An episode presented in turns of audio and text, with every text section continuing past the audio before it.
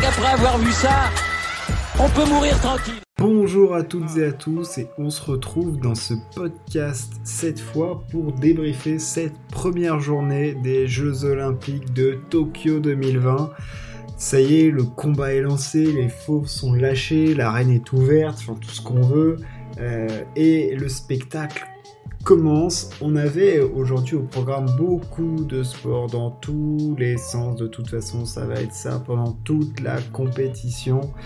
Euh, on était ce samedi 24 juillet en prise dès le début avec bah, l'événement que je considère l'événement de la journée, outre les qualifs d'aviron, euh, les qualifs de, basket, les poules, tout ça. Euh, voilà, c'est un peu long à se mettre en route. C'était le cyclisme et l'épreuve messieurs en ligne avec bah, tous ceux qu'on avait quittés au Tour de France et euh, ceux qu'on retrouvait, euh, Remco, euh, les Yates, enfin on avait quand même du, du, beau monde.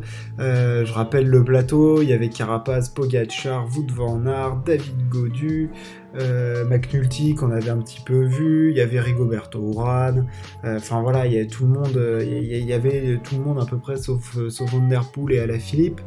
Euh, et on a vécu une course absolument superbe, euh, vraiment très très belle course, euh, sous cette chaleur, pas tokyoïte, hein, mais du mont Fuji. voilà, cette magnifique montagne.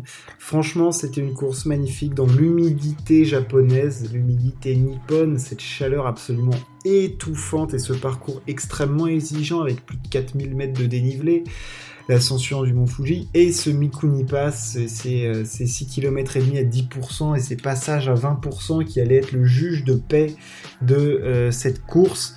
Et c'est Pogachar qui a allumé la mèche. Alors on a vu euh, par là, un petit peu avant, on a vu une tentative d'attaque de Remco Evenepoel, mais c'est un petit peu euh, tombé à l'eau. Il a d'ailleurs lâché assez vite dans le, dans le Mikuni Pass.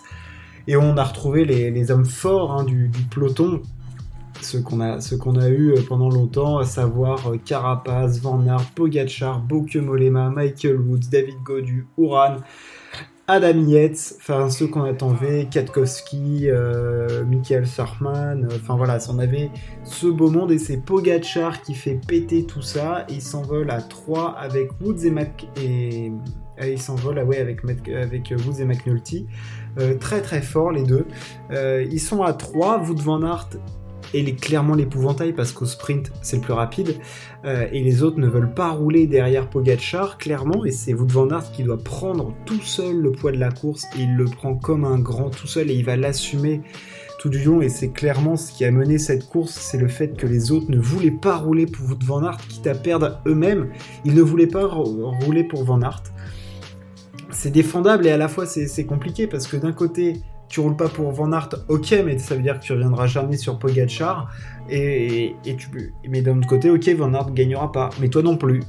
Donc c'est toujours, voilà, on le sait sur les courses d'un jour comme ça, c'est toujours un petit peu même sur les certaines étapes, hein, c'est toujours un petit peu compliqué quand t'as un favori qui est pas devant ah bah t'as pas envie de l'emmener avec toi, mais d'un autre côté, si tu tentes pas, bah c'est sûr que tu vas le garder avec toi. Donc ça, ça a été, euh, ça a été le, choix des, des, coureurs qui étaient pas devant, et il y a eu regroupement au sommet du Mikuni Pass, hein. ils sont passés un peu tous ensemble, et à partir de ce moment-là, ça a été un petit peu un coup de poker menteur, et c'est Carapaz et McNulty qui font la, qui s'échappent, clairement. Euh, ils prennent de l'avance, 20 euh, secondes, jusqu'à 50 secondes, euh, jusqu'à ce qu'il y ait un petit radar, et c'est Van Aert qui assure toute la poursuite tout seul. Clairement, il le laisse. Il n'y a pas du tout d'entente dans ce groupe de chasse. Et c'est Carapaz qui finit par lâcher McNulty à 6 km de l'arrivée, et on ne reverra plus Richard Carapaz. Il y aura bien une tentative de retour, mais non, non, non, il n'y a pas d'entente. Clairement, euh, on veut que ce soit Van Aert qui fasse le boulot et on ne veut pas ramener Van Aert, euh, même si euh, on a vu David Godu qui, a essayé mais qui a tout de suite coupé son effort parce qu'il voulait pas rouler. Enfin, au niveau tactique, c'était un petit peu curieux ce qui s'est passé chez les favoris. Il y avait pas d'entente, pas envie d'avoir des mecs dans sa roue.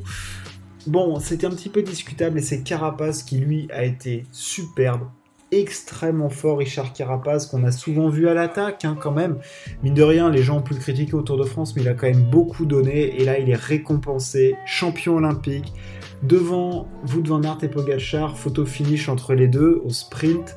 Euh, Wout van Aert deuxième, c'était le plus fort, je pense. Euh, même si dans la montée, dans le passage à 20%, évidemment, il était moins à l'aise que les, que les grimpeurs. Euh, clairement, il était extrêmement fort de Van Aert. Il a été impressionnant. Il a tout fait tout seul. Mais alors, tout fait tout seul. Certes, les Belges l'ont bien placé, hein, que ce soit Benoît, euh, ils, étaient là, hein, Maury Van Sevenant. Ils se sont tous donnés pour lui, mais lui, il était clairement un cran au-dessus de tout le monde. et il règle ce sprint. Il fait deux, il ramène une médaille on va le retrouver de toute façon sur le contre-la-montre. Euh, contre-la-montre qui va être d'un niveau extrêmement élevé entre Ghana, entre Van Aert, Evenpool, il y a le retour de Tom Dumoulin. Euh, Est-ce que, enfin, on va dire, là, il y a du très très haut niveau pour, euh, ce contre-la-montre des Jeux Olympiques. Voilà ce qu'on pouvait dire sur cette course euh, qui a été absolument sublimissime. Combat entre les meilleurs coureurs du monde. très très beau. Que dire d'autre? La France a remporté sa première médaille. La première émotion est passée avec euh, Luca Mekedze, euh, ce géorgien naturalisé français en 2015 dans la catégorie des moins de 60 kg hommes qui s'offre cette médaille de bronze. On avait qu'une demi-finale à l'étouffer où il était euh, sans dessus-dessous, il était fatigué à la fin, on s'est demandé dans quel état il allait revenir eh ben il a tout tout tout donné et il, euh, bat, euh, il gagne son combat euh, dans ce match pour la troisième place. Franchement, très très très très fort. Euh, excellent, euh, Mekedze. Hein, il n'était pas du tout dans le tableau pêchage, lui. Euh, si, il était dans le tableau d'air pêchage, pardon, excusez-moi, il était dans le tableau pêchage. Franchement, excellent. C'était très très fort ce qu'il a fait, donc bravo à lui. première médaille, médaille de bronze pour le clan français. Ça compense la déconvenue du tennis. avec Mahu Herbert qui ont pris une roustasse des Familias. Ils sont repartis des fesses rouges de Tokyo, la 6-3, 6-2. Ah, celle-là, elle fait mal. Ah, celle-là, elle fait très très mal. Euh, franchement, on s'attendait, euh, on s'attendait à mieux. C'était clairement une grosse chance de médaille. Et, et là, on prend un coup derrière la tête quand même parce que Mahu Herbert, il venait avec de l'ambition et c'est dur. C'est dur parce que euh, on le sait, est-ce que c'est lié complètement à la, blessure d'Herbert avant? Ah, Franchement, j'ai, on a envie de dire que oui, mais là, franchement, ils étaient assez loin. Euh, on a aussi connu des déconvenus du côté de la natation. On le savait, la délégation française en natation cette année, ça allait pas être folichon, mais là, ça l'est clairement pas. Marie Vatel est certes en finale, et on a aussi eu Léon Marchand qui s'est qualifié. Donc bon, pour aujourd'hui, ça va, mais c'est pas flamboyant. Disons que c'est pas, voilà, c'est pas champagne. Qu'on va pas déboucher les, on va, on va pas faire sauter le bouchon au plafond avec tout ça. Que dire d'autre sur cette journée euh, Les Chinois ont été très très forts aujourd'hui, hein, avec 4 médailles, 3 en or, ils ont commencé... Euh, ah, ils ont bien commencé les salauds, hein. là, et là ils sont, ils sont clairement très prêts.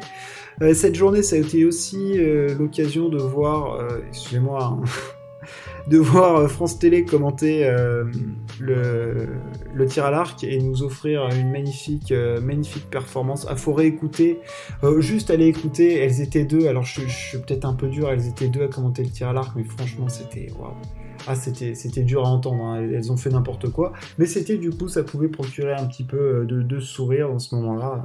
Voilà, voilà, merci, merci pour eux d'avoir commenté ça. Euh, que dire d'autre? Non, franchement, on en a eu un peu dans tous les sens. C'était, très très beau. On a aussi pu découvrir le basket 3 contre 3. Enfin, pour moi, c'était le basket 3 contre 3. Bon, c'est clairement. Euh, ouais, non, ça n'a rien à voir avec du. Enfin, c'est du basket, mais bon dans ce genre de sport, euh, je vais être dur là, hein, mais on a un peu l'impression que c'est les, c'est les mauvais du 55 qu'on retrouve, quoi. Enfin bon, voilà quoi. Le basket, c'est à 55. Merde. Euh, si, volleyball. Euh, voilà, volleyball. Euh, la team, team France, coup dur, là, on a perdu en 3-7 face aux États-Unis. On a été archi dominé. Enfin, franchement, on n'a pas existé. puis quand on sait que dans notre groupe, il y a encore le Brésil, euh, enfin, je veux dire, là, la France, euh, pas bon match. 25-18, 25-18, 25-22. ouais, non, on était mauvais au bloc, au bloc, au bloc. On été naze, on n'a rien bloqué du tout. Tout est passé. Une passoire. Alors là, on pouvait, on pouvait goûter des pâtes euh, tranquilles, mais pas faire un stop. Pas un stop. bref. Que, dire d'autre Non, franchement, je trouve que voilà, c'était c'était beau à voir. Aujourd'hui, les, on aura la course cycliste femme, on aura du triathlon, on aura des finales de, de natation. Euh, non, non, on a encore beaucoup. Et puis en escrime aussi, on va suivre l'équipe de France en escrime parce que parce que c'est sympa à voir quand même l'escrime. Et puis euh, voilà, plein de choses à suivre. Il y aura aussi le début du surf, toujours le softball à voir, du tennis encore, du tir, du tir à l'arc, de la voile, du water polo, enfin du sport dans tous les sens. Profitez-en. N'hésitez pas à partager ce podcast, évidemment. On se retrouve très très vite pour du sport. Merci de m'avoir écouté. Ciao. À plus.